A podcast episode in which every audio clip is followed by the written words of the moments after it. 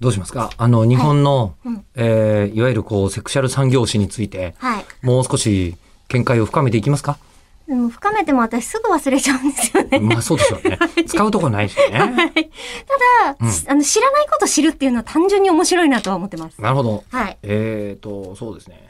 えりこさんは、はいえーストリップを見に行ったことはありますかあります。はい。ありますあ、であ、それはあるんだ。も、えっと、ああの、あれでした。なんていうの、バー、バーレスクっていう言い方であってまああ、はいはいはいはいす。はい。六本木の方の海外のはいはいはいはい方がめちゃくちゃかっこいいっていうタイプので、はい。こう、あの、バーとか使っそうて、そうそう、ポー逆ルさにダなっンスたとりか、すそうるそうそうそううんそう、っはいてはいはいいう感じだったので、えこう、日本的な意味合いのえ。うん。あっち系のストリップではないんですよ。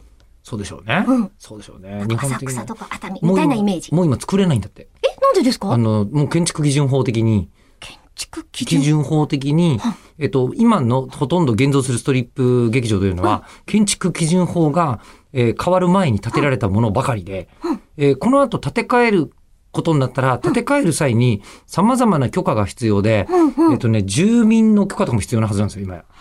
なるほど。はそいの中の構造がどうとかじゃなくて、あそそれもの建もうそうなん物だをけどどう使うかとかっていう許可のあ、まあそうです。そう問です題とかも絡んでくるんだそう。両方、両方必要。え、なんか免震構造とかそういうことかとそ思うっです、た。そうです。そうですだから免震構造とかでもなきゃいけないし、建て替えるとしたら。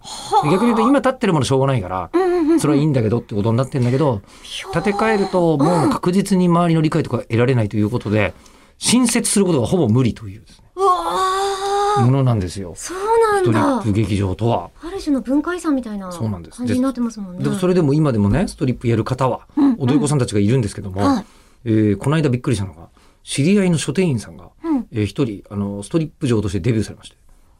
その話聞きましたね。あ、しましたかこれ。はい。あ、そうそう、日比谷、あ、でね、日比谷の HMV の、うあのー店員さんだった方なのですが、えっ、と、日比谷の HMV のブックス、閉まりました。